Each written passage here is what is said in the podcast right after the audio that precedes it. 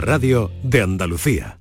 Hola, muy buenas tardes. Aquí estamos como siempre, dispuestos a compartir con todos ustedes, con los oyentes de Canal Sur Radio, nuestro programa dedicado a la salud en este día festivo, en el que en primer término, y dado el trajín de de, automovilistas que vienen eh, o, que van, pero sobre todo que volvéis pues nuestra llamada a la atención y a que tengáis un feliz viaje y extreméis las medidas de, de prudencia y de precaución en la carretera en una jornada y a una hora como esta. Hoy vamos a dedicar un programa muy especial, vamos a escuchar algunos de los eh, podcasts inéditos de nuestro podcast Figuras de la Medicina de Andalucía. Enseguida les doy los detalles. Muy buenas tardes y muchas gracias por estar a ese lado del aparato de radio. Canal Sur Radio te cuida. Por tu salud. Por tu salud con Enrique Jesús Moreno. Y con el mejor de los saludos de Paco Villén en la realización de este espacio especial en medio, o al final, mejor dicho, del puente, pero al inicio de esta semana, y con la intención de hacerles llegar y recordarles que tenemos ese podcast en vivo, en internet, y que pueden localizar y escuchar perfectamente. En el programa de hoy hemos seleccionado eh, un par de contenidos, un par de los encuentros que hemos mantenido con, con dos personas eh, a quienes hemos dedicado este podcast. Por una parte, el profesor doctor Delfín Galeano Orea, un especialista en eh, medicina del deporte. Y por otra parte, vamos a escuchar a Silvia Labrada, una persona dedicada y entregada a tareas solidarias, una especialista que observa la salud desde ángulos muy, muy, muy especiales. Eso es lo que tenemos preparado hoy para ustedes. Empezamos con el doctor Delfín Galeano. Por tu salud, escucha Canal Sur Radio. Doctor Delfín Galeano Orea, especialista en medicina de la educación física y el deporte, profesor actualmente en la Universidad Pablo de Olavide, Universidad de Cádiz y también director de un máster con esta disciplina en la Universidad Internacional de Andalucía, además de premio Príncipe de Asturias del Deporte. El doctor Galeano eh, nació y estudió en Sevilla, en los 80 se traslada a Cataluña y accede nada menos que a la jefatura médica de la Federación Catalana de Tenis, nada menos. Luego llegaría al baloncesto a través del Juventud, como médico de la selección española posteriormente y como les digo, premio Príncipe de Asturias del Deporte. Doctor, reciba un saludo y nuestro agradecimiento por aceptar este encuentro para Canal Sur Podcast. No hay de qué, muchas gracias a vosotros. Bueno, doctor, de modo que se forma en Sevilla en los años 80, pero casi al terminar sus estudios se traslada a Cataluña, eh, pero para dirigir el departamento médico de la Federación de Tenis. Una casa potente, ¿no? ¿Cómo fue aquello? ¿Nos lo puede contar? Bueno, eh, yo terminé, bueno, no terminé los estudios en Sevilla, puesto que como tenía tan claro que quería hacer medicina del deporte, ¿Mm?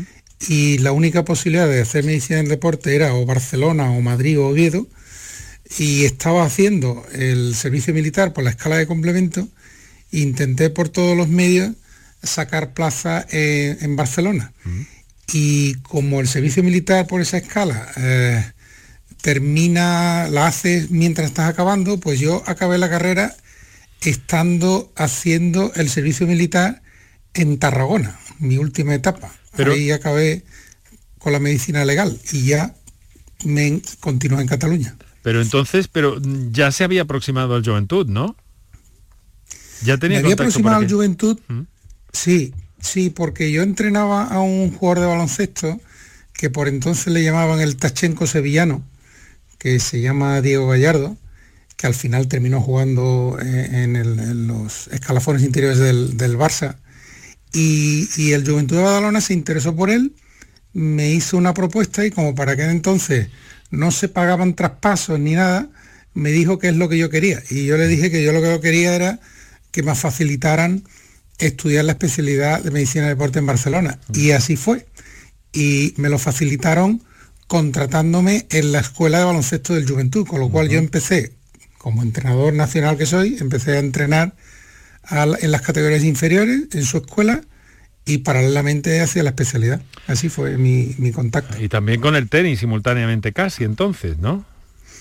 Al poco de estar allí, como empecé a formarme en el Centro de Medicina del Deporte de Barcelona, que dependía y depende actualmente del gobierno catalán, ahí estuvieron mis maestros, pues, eh, pues me consiguieron entrar en la Federación Catalana de Tenis y ahí estuve muchísimos años como responsable médico, así es. Vamos a ver, doctor. Eh, eh, la alta competición tiene en algunos casos mala prensa con respecto a algunas consecuencias que tienen ciertos deportistas tras sus carreras profesionales. Esto es así, esto es una realidad, no sé si en nuestro país, pero sí es muy frecuente en otros entornos donde la competición es eh, muy férrea, un poco brutal, me atrevo a decir. Sí, eh, yo le digo a mis alumnos que la alta competición es el primer paso para envejecer antes. Eh, somete al cuerpo a unas exigencias que, que, bueno, pues se van pagando, bien en forma de lesiones, bien en forma de patología crónica, es cierto. Usted ha tenido uh, contacto muy importante con, figuras de, talla en el baloncesto, como el propio Gasol o el propio Rafa Nadal en el caso del tenis. Eh, ¿Cómo ve, por cierto, estos días ha sido recientemente actualidad a Rafa Nadal? Bueno, yo el contacto fundamental lo tuve en el baloncesto y en el tenis, entonces Rafa Nadal estaba en, Palma de Mallorca.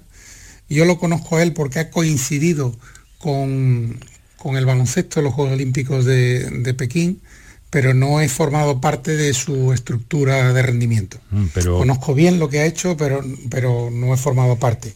Y sobre lo que me pregunta, pues me parece que todo lo que haga Rafa está bien hecho, porque es una persona que tiene la cabeza muy bien puesta eh, muy generosa con su entorno, muy generosa con el esfuerzo y es un ejemplo para, cualquier chico que quiera empezar no solo en el tenis, en cualquier deporte. Eh, la tenacidad, eh, la capacidad de, esfuerzo, la resiliencia, todas estas cosas están plasmadas de una forma muy clara en las carreras de algunos deportistas, en este caso como, como Rafa Nadal, ¿no? a, quien, a quien todos queremos. Pero luego no nos luego no nos avanzamos tanto a la hora de decir, venga, voy a dar el paso, voy a esforzarme, voy a hacer ejercicio. Bueno, es que nosotros los, los que estamos en, en, una, los que vemos el deporte de alta competición, yo lo he visto bastante de cerca, pero la sociedad en general no los ve muy de cerca. Eh, hay que diferenciar muy claramente entre ese deporte rendimiento y el deporte salud. Mm. Esa capacidad que tú dices la tienen muy desarrollada los deportistas de alto rendimiento porque dependen sus vidas de ello. Nosotros nos lo miramos desde una óptica un poco diferente. Deberíamos mirarlo pensando en la salud. Claro, verdad. pero ellos podían ser un referente de alguna manera, ¿no? Una forma de, animarnos a todos. Y sin embargo, estamos en las butacas o en el sofá, en la televisión, viendo a Rafa, Rafa, Rafa. Eh, pero luego terminamos de... Bueno, luego, luego vamos a hablar un poco de todo eso. Porque, doctor, ahora quiero preguntarle por, por su salud. Usted ha pasado la COVID-19. ¿Cómo está, ¿Cómo está ahora y, y cómo ha pasado la enfermedad, doctor? Pues yo me encuentro ahora muy bien. Creo además gracias al entrenamiento que realizo tres veces por semana me he puesto en manos de profesionales del ejercicio y, están trabajando conmigo. Bien, lo pasé pues como casi lo han pasado muchísima gente que han estado ingresadas y que luego han tenido que soportar las secuelas en casa, no diferente a, ellos, pero la verdad es que bueno, se queda uno bastante tocado. Y ahora estoy muy contento, la verdad se ha repuesto eh, bien, pero alguna secuela, alguna consecuencia que, le haya dejado la enfermedad, doctor? Bueno, ahí quedan todavía algunas secuelas respiratorias. La semana que viene tengo cita con especialistas para que me den otra vuelta. Pero bueno, yo me encuentro bien y eso irá pasando y con esfuerzo irá pasando. Nos alegramos mucho de eso, pero se ha repuesto a base de ejercicio. Así es. Esa es la realidad. eh, un plan bien programado que ahora eh, está siendo utilizado también para rehabilitación para personas que han pasado la enfermedad y que usted ha canalizado de alguna forma, ¿verdad? Un plan personalizado, doctor. Sí, sí, como, como otros tipos de patologías, donde el ejercicio es una herramienta terapéutica, la, patología de la COVID-19 es, una más, ¿no? Que se suma, ¿no?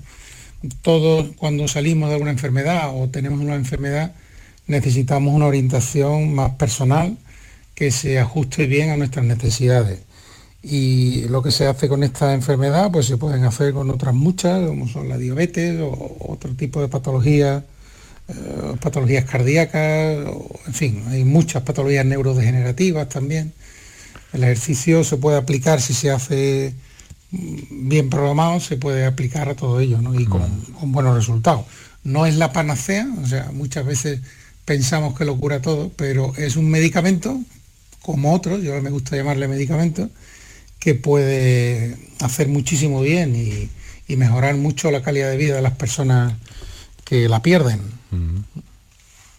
Doctor, eh, independientemente de las consecuencias de esta enfermedad, usted por, por vocación, por formación, estamos conversando con el doctor Delfín Galeano, usted es un defensor del ejercicio físico para todas las personas y a cualquier edad se puede hacer deporte, ¿verdad? Así es, nunca es tarde. Hay, que, hay que lanzarse. Y es cierto, o me equivoco, que en los últimos años usted que ha detectado que hay una sensibilidad mayor por parte de la sociedad eh, que se ha ampliado de alguna forma a propósito de las ventajas del ejercicio. ¿No le parece a usted? Sí, porque hoy día todos los, gobiernos, todas las administraciones eh, conocen perfectamente los beneficios y, además incluso la propia Organización Mundial de la Salud eh, está lanzando programas mm, que estimulen el ejercicio. No lo hacen solo porque deban de hacerlo, sino porque supone un ahorro muy importante en la cantidad ingente de dinero que se gasta en el mundo con las enfermedades propias de la civilización. O sea que digamos es una obligación de las administraciones promocionar el ejercicio como terapia, puesto que no solo es más barato, sino que ahorra muchísimo dinero al erario público. Mm, basta nada más pensar, por ejemplo, en las personas mayores. Las personas mayores, hoy tenemos una edad media alta en España, eh, no es lo mismo que la persona mayor llegue a, una edad avanzada con independencia que siendo dependiente. Y eso la actividad física lo ayuda, ¿no? Y bueno, y ahorra muchos costes eh, sanitarios. Uno va al médico y casi por cualquier cosa, nimia incluso, y te dicen, hay que hacer más deporte. Sí, sí eso está, está en boca de prácticamente todos los médicos. Lo que ocurre es que, eh, bueno, es curioso, en unos años hemos pasado de la frase eh, deporte o salud a deporte y salud. O sea que ha cambiado un poco, ¿no?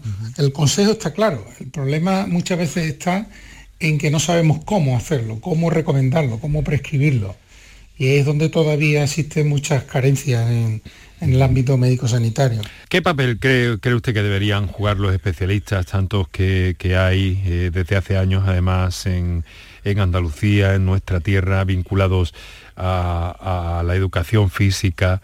Eh, deberían tener más presencia más allá de los equipos, una presencia más, más social, más extendida en, nuestro, en nuestra sociedad? Deberían tener una presencia que les implique dentro de las necesidades sociales. ¿Qué quiero decir con esto? Pues quiero decir que formamos en las universidades a, licenciados, en este caso graduados en educación física, que son perfectos conocedores de cómo entrenar a una persona con problemas y sin embargo no tenemos una organización dentro del sistema sanitario que les dé pie a participar. Es decir, yo pongo siempre el ejemplo que cuando un usuario eh, de la sanidad necesita una plantilla, pues el especialista te la prescribe y tú vas a una ortopedia privada y la, y la sanidad pública te paga parte o todo de esa plantilla. Pero sin embargo, si prescribe ejercicio, no te ayuda. a que ese ejercicio lo puedes hacer en centros suficientemente acreditados. Creo que el ejercicio eh, como terapia debía de estar un poco más cerca o, integrado dentro eh, de la cartera de servicios sanitarios públicos. Es un, momento singular el que vive la medicina, ¿no? Por una parte cada vez eh, se ve más nítidamente que prevenir no solamente es mejor que curar, sino que además es más barato. Pero hay que dar el primer paso y para eso, ¿qué hacen falta? ¿Desembolsos importantes inicialmente, doctor? Yo creo que lo que hace falta es, eh, que las administraciones sean valientes. Eh, no es cuestión de gastar más dinero, sino economizar el dinero que hay. intentar que que haga que tengamos un, proyecto de integración entre las necesidades de ejercicio de la población y, aquellos que son capaces de aplicar los entrenamientos. Mm, eso es lo que hace falta, no es una cuestión de inversión, es una cuestión de plantearse cómo hacerlo. Y los primeros años, doctor, la escuela, ¿qué papel piensa usted que, que debería jugar? Pues la escuela es fundamental, todos sabemos que para crear hábitos, ¿no? Eh, hace unos años ya desde Europa se nos dio un toque a los españoles diciendo, diga, ustedes tienen que aumentar el tiempo de ejercicio físico. Ahora parece estamos haciendo caso, ¿no?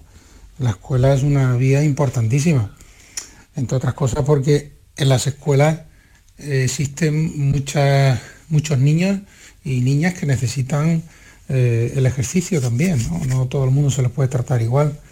Eh, hay unas cosas que se están haciendo muy bien, que es que, en estas edades sepan mm, cuál es el impacto del ejercicio en el funcionamiento del cuerpo. Eso ya se estudia. pero necesitamos lo que los hábitos calen, si no después cuando llega la adolescencia y abandonan el colegio, y pasan otros a seguir estudiando otro sitio, a hacer grados medios o, incluso a buscarse la vida, la vida por otro lado, ya empiezan a perder esos hábitos y esas ganas de continuar haciendo ejercicio. El colegio es fundamental, es la vía donde se establecen todas aquellas pautas y hábitos que vamos a mantener durante el futuro. Eh, doctor, eh, ¿qué recuerda usted de, aquel, de aquel premio Príncipe de Asturias? Lo recordará todos, supongo. sí, fue una bendición porque se nos otorgó a, una, a la selección española de baloncesto en aquel momento y a todo mm. el colectivo que estábamos eh, allí.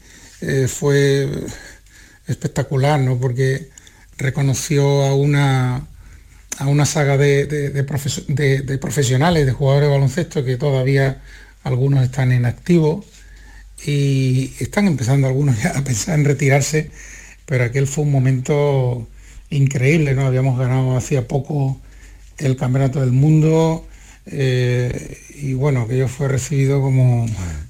Fue increíble. Algo muy especial. La verdad es que lo viví especialmente. Doctor, le veo interesado, eh, aparte de en el deporte, en la educación, eh, con sus alumnos, ahora le preguntaré un poquillo por su labor docente, eh, pero, pero he visto también que tiene algunos intereses muy distintos del deporte. He visto que le interesa la religión, no sé si la religión o las religiones, la geoestrategia, la paz mundial. ¿Se dedica o lo ha hecho Mm, estos cursos que ha hecho sobre estas disciplinas como hobbies o, son algo más que hobbies para usted? Bueno, yo me siento un poco como los médicos de, la antigüedad, ¿no? que eran, eran médicos y un poco todo. ¿no? Eh, la religión es una cosa que, bueno, como creyente y, practicante, he intentado profundizar en el ámbito de la religión. De hecho, dentro de la semana que viene me examino de, algunas asignaturas de historia de la iglesia y tal. Y bueno, es algo que a mí me, nutre, nutre mi espíritu y nutre mis conocimientos sobre, eh, y me hace pensar de dónde venimos. No obstante, lo último que he leído ha sido de un rabino judío y con respecto a la combinación de religiones, pues también me interesa mucho, ¿no? Sigo muy de cerca las actividades de algunos eh, no sé si llamarle instituciones, te voy a decir el nombre, se llama el CAICID. El CAICID es un, un centro de diálogo interreligioso en todas las confesiones y lo sigo porque creo que el diálogo interreligioso es una de las grandes soluciones a los problemas del mundo. Y bueno, me interesa y, leo. Los conflictos religiosos son en muchas mm, ocasiones conflictos geoestratégicos, que es otra disciplina que le interesa. Claro, sí, sí. Bueno, muchas veces los conflictos, yo pienso que la mayoría de las veces eh, las religiones no generan conflictos, sino personas en nombre de las religiones. Sin embargo, creo que el diálogo interreligioso eh, fomenta que esos conflictos asociados, mal asociados a las religiones, pues se solucionen.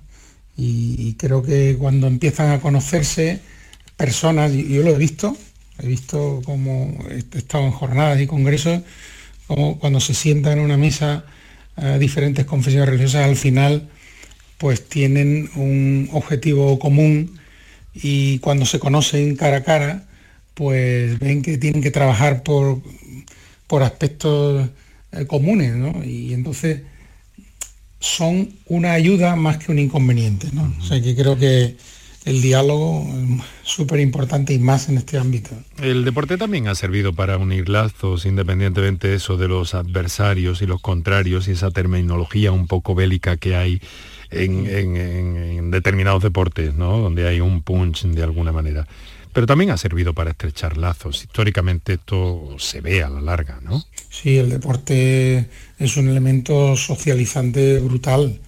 Eh, eso llama mucho la atención cuando uno está inmerso dentro de un colectivo. A mí me ha pasado en el baloncesto. Hemos tenido jugadores eh, de raza negra musulmanes, e incluso de blanca también musulmanes o judíos o de la iglesia evangélica.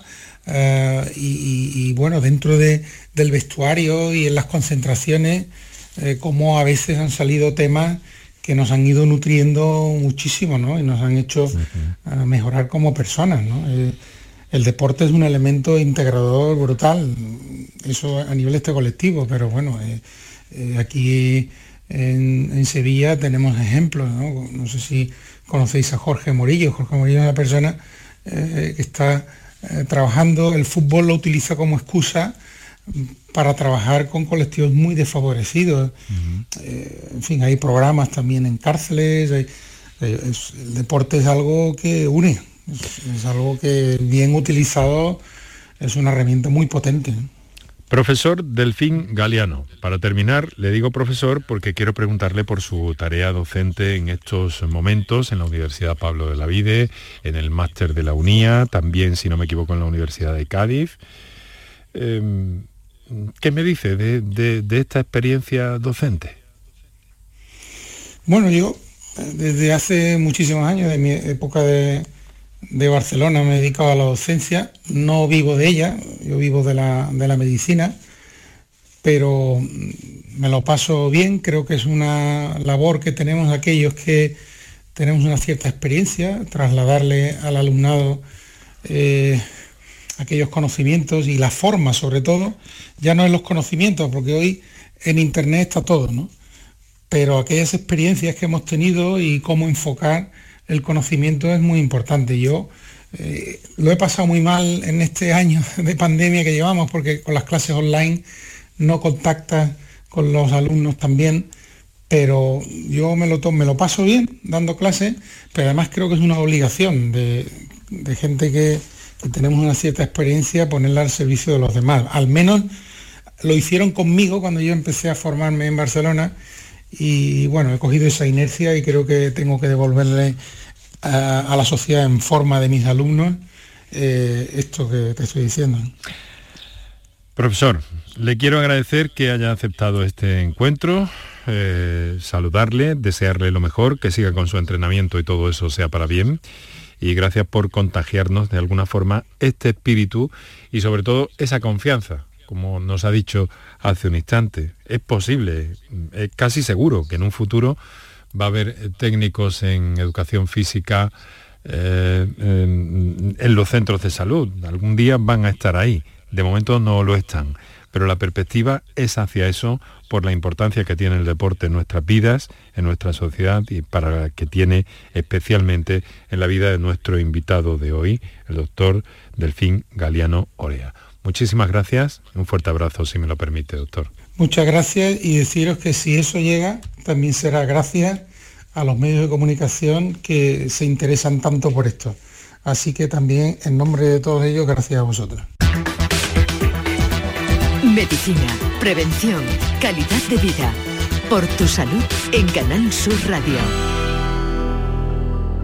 Absolutamente magníficas las palabras, los puntos de vista, las opiniones y criterios sobre eh, deporte y vida cotidiana prácticamente de esta figura de la medicina con quien mantuvimos un encuentro eh, pues hace unos meses y que me parece que es la primera vez que sale a la antena eh, convencional de la radio en este programa especial que les hacemos llegar en este día festivo, en el que reiteramos nuestra petición de prudencia si están ustedes en la carretera. Vamos a hacer una pequeña pausa para nuestros anunciantes y enseguida retomamos con una figura de la medicina con eh, la doctora Silvia Labrada, que tiene un enfoque muy especial sobre la salud y la vida, incluso la salud emocional. Enseguida estamos con ella. Por tu salud Escucha Canal Sur Radio.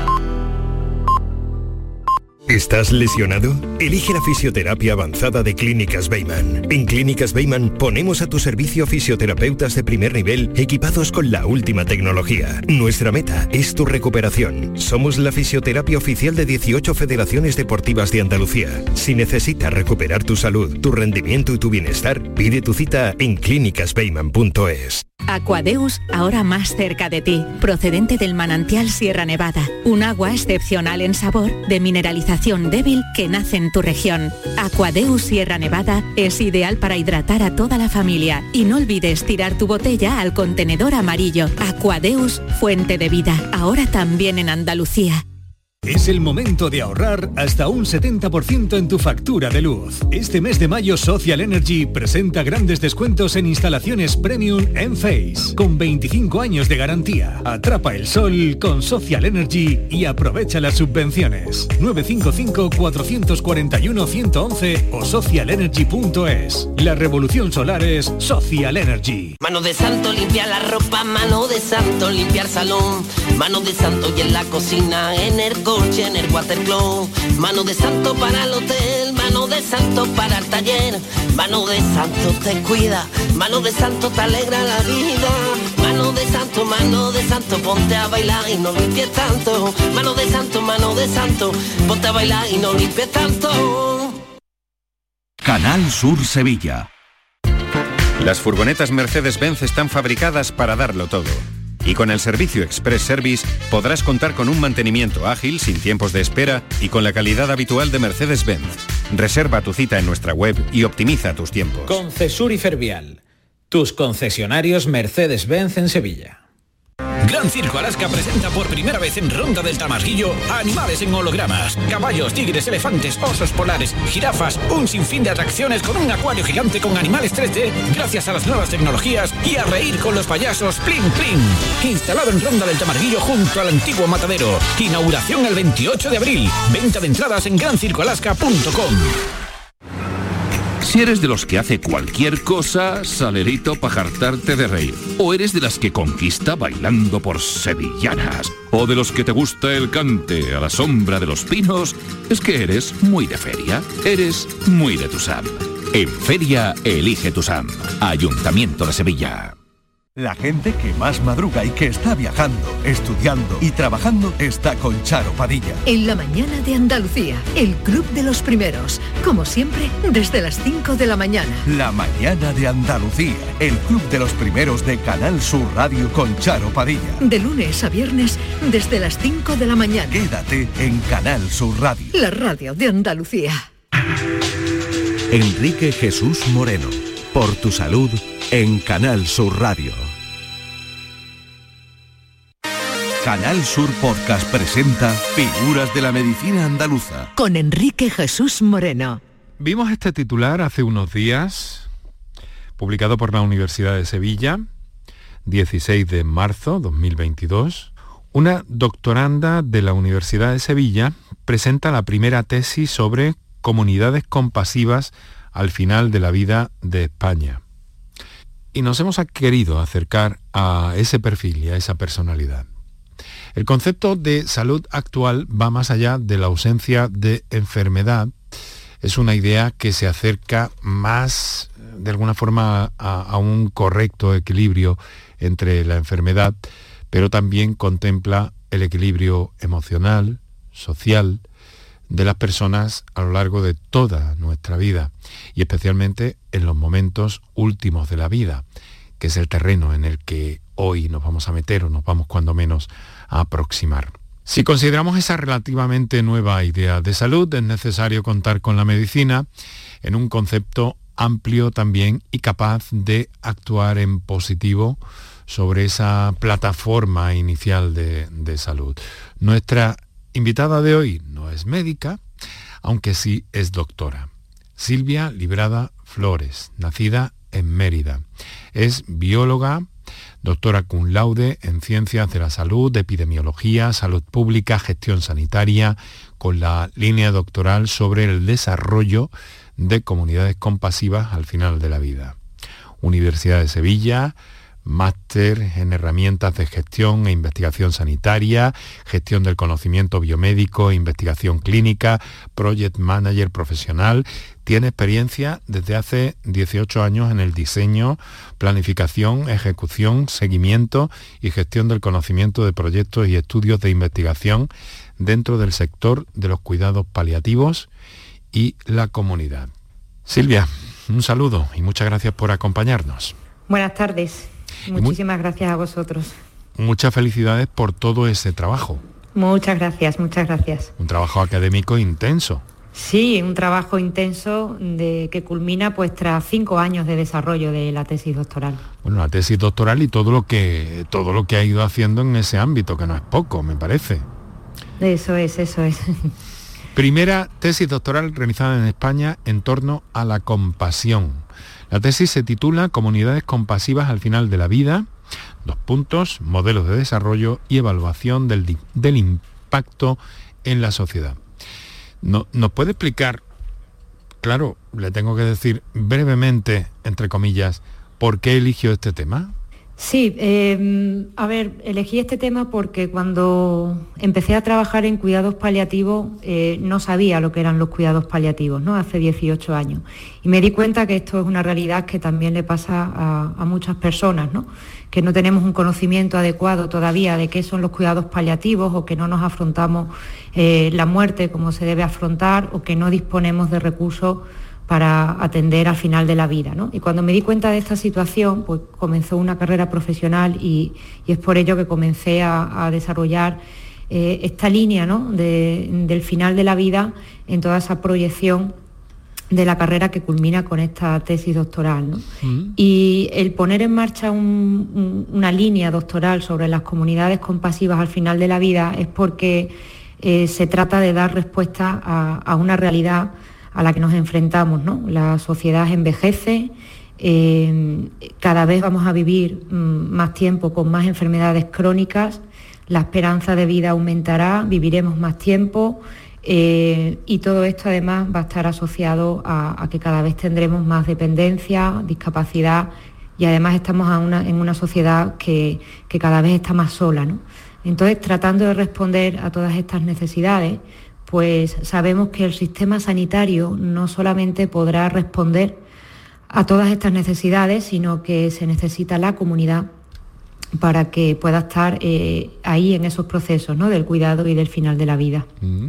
¿Y qué la lleva desde la biología a esas tareas? Pues em, una bióloga ¿no? que estudia las ciencias de la vida, al final, eh, por, una gran casualidad ¿no? de conocer los cuidados paliativos, pues Siempre digo que, estudié las ciencias de la vida para entender lo que era el final de la vida ¿no? y poder eh, entender que la vida es todo ese tránsito desde que nacemos hasta que morimos. ¿no? Y por eso también es importante hacer hincapié con la misma importancia con la que se nace, con la que se muere. ¿no?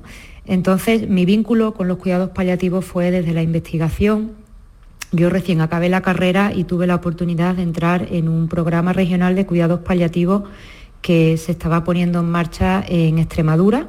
Eh, hoy, eh, bueno, en este año se hace el 20 aniversario de la puesta en marcha de ese programa y yo entré a apoyar a los profesionales del programa eh, en el desarrollo de los proyectos de investigación y desarrollo de proyectos de evaluación. Y a partir de ahí, pues realmente me di cuenta que, todo ese conjunto de profesionales que son los que están día a día con esas personas y su familia, pues son los que verdaderamente nos demuestran la importancia y que y de donde vemos ¿no? que hay una forma especial de, morir. ¿no? Y, a partir de ahí pues comenzó verdaderamente mi, carrera profesional en donde empecé a profundizar mucho más ¿no? en todas esas herramientas de, gestión y de, investigación. ¿no? Silvia, eh, me ha dicho usted en algún momento que es posible una vida mejor y una muerte mejor. Sí, así es. Em, realmente mm, mm, hay una parte importante que, siempre tenemos que tener muy en cuenta y es que cuando en el final de la vida una familia agradece y está satisfecho por cómo ha sido tratado gracias a un equipo de cuidados paliativos, realmente nos damos cuenta que es la mejor manera de, poder medir que los cuidados paliativos importan, porque estamos hablando de los momentos más difíciles de nuestra vida, ¿no? en el momento en el que la persona se va. En, ese punto, pues realmente nos damos cuenta que se puede vivir todo ese proceso si nos acompañamos, pues evidentemente de un conjunto de profesionales que saben cómo atender al sufrimiento, pero también si nos rodeamos de las adecuadas eh, herramientas ¿no? para poder vivir todo este proceso a nivel social, que es donde están verdaderamente todas las necesidades en casa, y si nos rodeamos de la comunidad esa comunidad eh, que me refiero bueno, pues a familiares, amigos, vecinos, compañeros de trabajo y si no existen ¿no? esas redes, pues también poder disponer de un voluntariado o de otro tipo de agrupaciones de personas que puedan ayudar a contribuir en este proceso.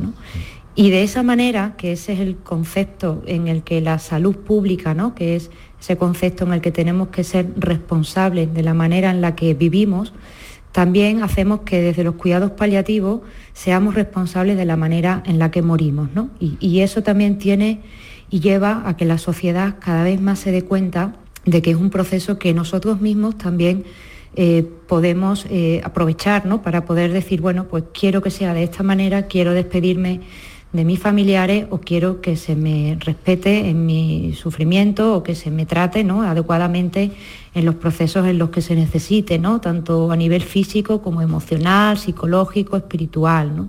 ¿Y usted cree que esto se incorpora a, nuestro mundo contemporáneo, a nuestro mundo actual?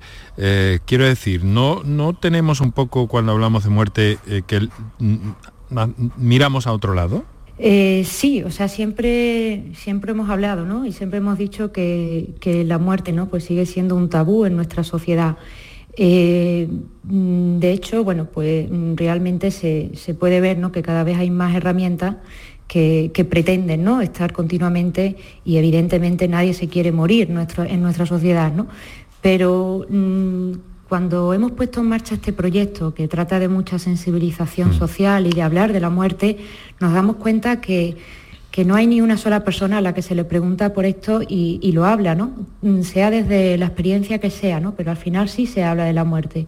Quizás no le hemos preguntado a la gente sobre si la experiencia ha sido buena o mala y creo que es importante ¿no? preguntar sobre ello porque tanto si ha sido buena o mala o sea como haya sido es muy bueno ¿no? para poder darnos cuenta de que es algo que tenemos que solucionar, porque la prevalencia de la muerte es del 100% de la población.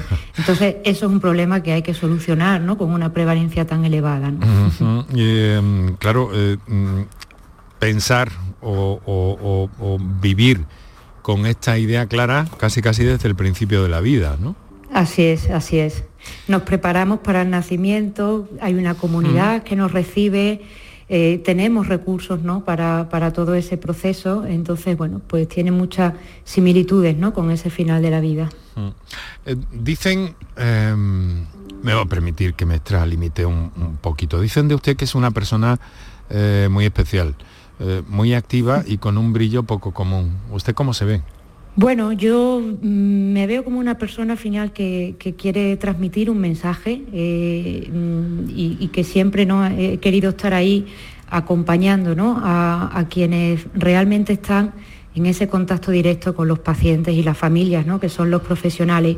Y mi sitio en los cuidados paliativos, pues desde luego un sitio desde el amor y desde la ayuda y desde poder contribuir a que esto eh, funcione, ¿no? y a que se desarrolle y a, poder contribuir a que, a, que, este mensaje se extienda. ¿no? Y, realmente, bueno, pues desde donde puedo hacerlo eh, y desde, bueno, pues desde, donde, desde mi profesión ¿no? pues puedo ayudar a, estos profesionales, a las familias y, y bueno, pues es a lo que nos dedicamos, ¿no? Al fin y al cabo. Me han dicho que le gusta montar en bicicleta, el mar y que tiene pasión por la música. Sí, así es, así es. ¿Especialmente por, por, alguien en especial? Por supuesto, por Alejandro Sanz.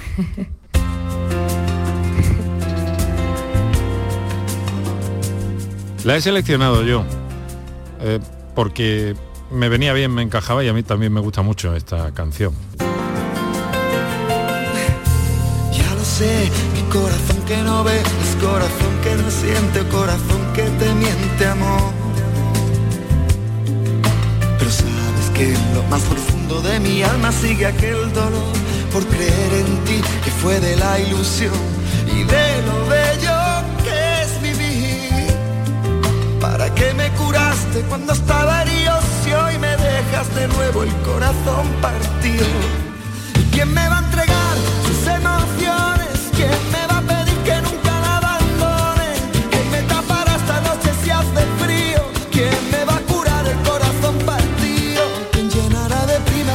este enero y bajar a la luna para que juguemos. Dime si tú te vas, dime cariño mío, ¿quién me va a curar el corazón? Silvia, le encanta Alejandro Sanz, ¿no? ¿Ahora qué hacemos? Que me emocionado. sí, a mí también, pero supongo que por motivos muy diversos. Porque a mí me emociona porque eh, mi hija pequeñita con, con cinco años eh, me la hacía repetir en el coche cuando la llevaba y la traía del cole hasta tal punto que tuve que grabar una de aquellas cintas cassette en, en, en, una cinta sin fin, porque era una locura, ya no, podía rebobinar más. Eh, ¿Y a usted por qué la emociona? Eh, bueno, porque mm, la vida mm, al final me ha ido acompañando con Alejandro Sanz, ¿no? Siempre pienso que que, va transmitiendo mi vida, ¿no? Entonces, bueno, pues me encanta, me encanta él y, me encanta la manera en la que hace música, ¿no? Y su sonrisa. Lo bello que es vivir, ¿no? ¿Y se encontrado con el corazón roto, partido, mejor dicho, alguna vez por alguna razón? Sí, claro, sí, sí, alguna vez. Sí, sí, sí. Comunidades compasivas, doctora. Eh, ¿De dónde viene este concepto? ¿Qué significa eso? ¿De, dónde viene la idea? Y luego le pregunto que a dónde va la idea. Sí, em, el concepto de la, de la compasión, ¿no? Realmente la compasión es innata en el ser humano, ya, ya ha estado siempre presente en el ser humano, ¿no? Eh, pero fue Karen Astron una de las principales impulsoras de este movimiento. Y a partir de ahí, ¿no? desde donde se insta a que las sociedades ¿no? seamos cada vez más compasivas, fue cuando eh, una sociedad internacional de salud pública y cuidados paliativos pues empezó a tomar este concepto de apliquemos la compasión al final de la vida. ¿no? Y desde ahí viene el concepto de las comunidades compasivas que es a nivel internacional.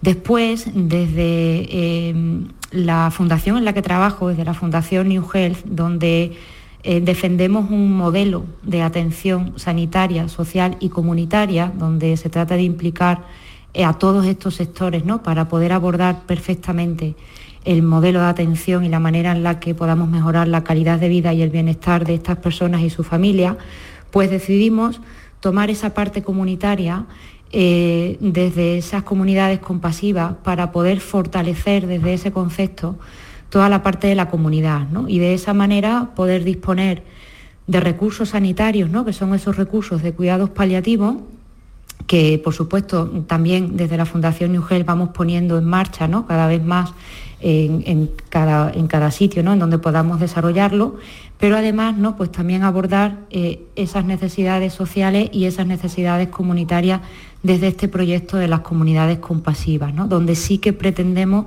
identificar necesidades en las personas y gracias al apoyo ¿no? y a la incorporación de figuras profesionales como promotores comunitarios, poder identificar eh, qué otras personas están alrededor de ese paciente ¿no? para poder hacer con ellos un reparto de tareas adecuadas ¿no? a las necesidades que tenga la persona en ese, en ese momento. Y entonces así pues, conseguir ese nuevo modelo de salud al que deben ir los cuidados paliativos con esa atención sanitaria, social y comunitaria, que es desde donde defendemos nuestra línea de trabajo. Fundación New Health, que acaba de mencionar, eh, que dirige el programa Sevilla Contigo, Ciudad Compasiva. Eh, eh, en principio tiene un, una, una dirección en torno a más de 100.000 personas pero, pero tienen el apoyo de la Fundación La Caixa, de la Fundación Cajasol, del, Ayuntamiento, de Sevilla y del propio SAS, del Servicio Andaluz de Salud. ¿Cómo, se aglutinan tantas eh, voluntades? Sí, eh, así es, ¿no? O sea, eh, la Fundación IUGEL ha sido la casa de, de esta tesis doctoral eh, ha sido quien impulsa el proyecto y, además, bueno, nosotros desde la tesis doctoral se ha creado un método ¿no? para desarrollar ciudades compasivas y la suerte de poder implementarlo en la ciudad de Sevilla, que es donde tenemos la sede de la, Fundación IUGEL, pues claro, nos ha permitido demostrar que el método funciona y que es replicable a otras muchas ciudades. El proyecto en Sevilla comenzó, ¿no? como digo, impulsado por esta fundación, pero enseguida el Ayuntamiento de Sevilla, eh, la Junta de Andalucía se vincularon al proyecto. ¿no? Y a lo largo de los años, pues claro, para conseguir esa sostenibilidad de proyecto, ¿no?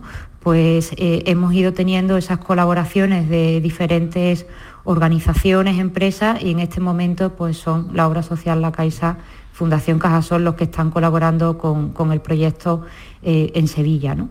Y bueno, la suerte es que están estas entidades, pero también hay 45 entidades más que participan en el proyecto porque, claro, como su nombre indica, estamos creando una ciudad compasiva y, la definición es una ciudad implicada en, los cuidados, el acompañamiento de estas personas y que trata de movilizar a todos los agentes de la ciudad, universidades, empresas, asociaciones, fundaciones, medios de comunicación y, por supuesto, a todos los ciudadanos mm. para que estemos volcados en construir esa sociedad que mira hacia, hacia, hacia los procesos de enfermedad y final de vida. ¿no? Claro, eh, personas, en definitiva. Personas que cuidan de personas, sí, así es. Personas mm. que cuidan de personas. Mm. Eh, y en este momento en el que estamos, como esa idea, bueno, parece que, cuenta con, esa experiencia que nos ha descrito, eh, pero bueno, para esto también hay que ser ambicioso. ¿A dónde, a dónde puede llegar ese concepto, de ciudad compasiva? Bueno, la, suerte es que estamos mm, consiguiendo ¿no? Eh, un cambio social, ¿no? Y, esa es la idea, ¿no? Hacer una transformación de la, de la sociedad, ¿no? Para que cada vez más pues, pues se implique ¿no? Eh, en toda esta situación. Además, porque se trata de volver un poco a, lo que somos, ¿no? Y, y, de no olvidarnos de lo que somos, porque toda persona siempre tenemos eh, en, nosotros en qué te puedo ayudar, ¿no? Y, eso es algo que, no debemos olvidar. Eh, nosotros siempre hablamos que los cuidados, cuando son compartidos, pues pueden considerarse como un verdadero privilegio, ¿no? Si conseguimos que entre todos podamos contribuir a, ese desarrollo, ¿no? Como sociedad. Y por supuesto, mm, para nosotros también ha sido muy importante eh, que los niños, los jóvenes, asuman el valor social de cuidar, ¿no? y, en ellos también está ese valor eh, y, se trata de resaltarlo y de no olvidarnos de eso, ¿no?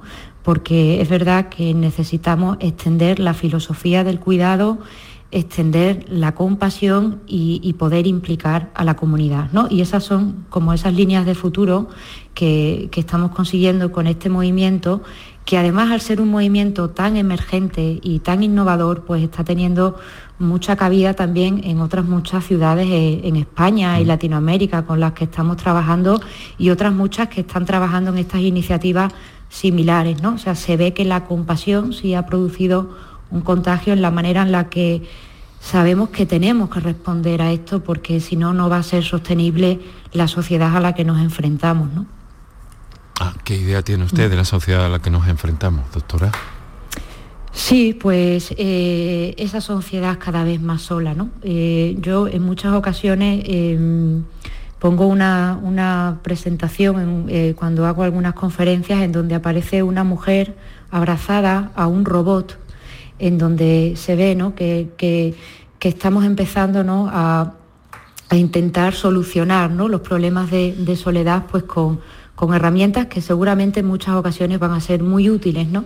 Pero nada podría cambiar el afecto de una persona con un abrazo, un cuidado, ¿no? Eh, realmente de manera presencial y humano, ¿no? Entonces, una sociedad sola, una sociedad que cada vez envejece más y que eh, por situaciones, ¿no? Cada vez puede que tengamos menos cuidadores a nuestro alrededor, pues realmente eh, de qué manera ¿no? vamos a poder vivir mucho tiempo sin que tengamos ese apoyo, ¿no? De quién podrá cuidarnos en nuestra casa, ¿no? Y de quién es la responsabilidad de cuidarnos, ¿no? Eh, entonces eso pues realmente nos puede dar eh, muchas, eh, digamos, muchas ideas ¿no? de por dónde tener que abordar esta situación ¿no? cuando nos lleguen esos procesos de dependencia y, y final de vida. ¿no? Compasión no es una palabra muy utilizada en nuestro vocabulario habitual, es una palabra hasta cierto punto Em, perdida, pero sí que los sentimientos, perdida digo por poco utilizada, ¿no? porque sí que los sentimientos mm, la, reviven de alguna forma. Y más lo digo con todo el asunto de la guerra y los refugiados y todo esto que estamos viendo, que se pone en primer plano de algún modo estos días. Sí, el día que estaba mm, presentando la, la tesis doctoral, ¿no? Pues eh, eh, días antes ¿no? estallaba la guerra ¿no? y yo decía qué paralelismo ¿no? estar hablando de compasión en una sociedad que está en guerra ¿no? o incluso mm, mm, también la pandemia ¿no? nos, ha, hecho ver muchas cosas ¿no? pero también eh, se puede ver ¿no? que, la comunidad es muy poderosa ¿no? porque a un lado hay una guerra o a un lado hay una pandemia que ha provocado muchas muertes en soledad al otro lado hay una comunidad implicada, una sociedad volcada en ayudar, ¿no? Entonces, a mí me gusta quedarme del lado de, la gente ¿no? que, ayuda, ¿no? Y la compasión es acción, ¿no? Y se trata de, mm, en, mi caso, ¿no? Desde mi punto de vista, pues poder reforzar dónde están verdaderamente esas personas que están dispuestas a ayudar, ¿no? Mm. Doctor, es un placer conversar con usted. Tengo aquí muchas más cosas que me dejo atrás y que a lo mejor podemos ir sacando en otro momento, en otro formato. Pero, aunque le parezca típico, quiero terminar con una pregunta. Después de todo esto que nos está narrando, contando, nos hacemos una idea de qué es para usted la vida, por todo lo que nos ha contado. Pero, ¿qué es para usted la muerte, doctora? Bueno, pues eh, para mí la muerte al final tiene que ver con, haber construido un legado, ¿no? O sea, eh, eh, hace poco, bueno, hace poco, hace por lo menos seis o siete años es cuando tuve la verdadera conciencia, ¿no? De, qué pasaría cuando, cuando yo me muriera, ¿no? Y, sí que me llegó tarde. Y, en ese momento, pues, pues me di cuenta, ¿no? Que, y se resaltaban mis miedos a, a sufrir, ¿no? Mis miedos a, no estar, mis miedos al sufrimiento del otro, ¿no? Pero al final para mí es haber construido un legado y, bueno, es un tránsito ¿no? de, la vida. ¿no? Y le queda mucho camino. Sí, eso espero, claro que sí. Doctora, un verdadero placer. Felicidades por su trabajo, por su empeño y por todas las cosas que nos ha, que nos ha contado aquí en este día. Silvia Librada, Doctora, ¿me permite un fuerte abrazo? Claro que sí. Y una pregunta, la última. Eso es. Sí, claro que sí. La última. ¿Conoce esta música? ¿Le suena de algo?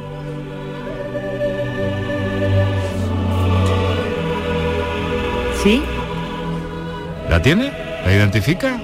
No. Foré. Gabriel Foré. Es una parte de un requiem y esta pieza se la voy a dejar para que si quiere la disfrute. Se llama In Paradisum, una parte de, ese, de esa pieza. Doctora, un fuerte abrazo. Maravilloso. Un abrazo. Muchas gracias.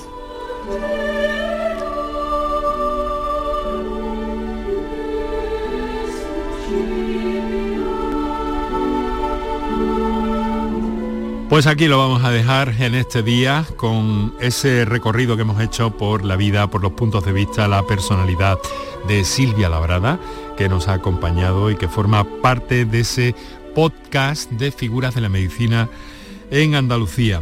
Así que, bueno, lo vamos a dejar con el saludo de Paco Villén Enrique Jesús Moreno, que os habló encantado, y volvemos mañana a las 6 y 5 de la tarde, como cada tarde.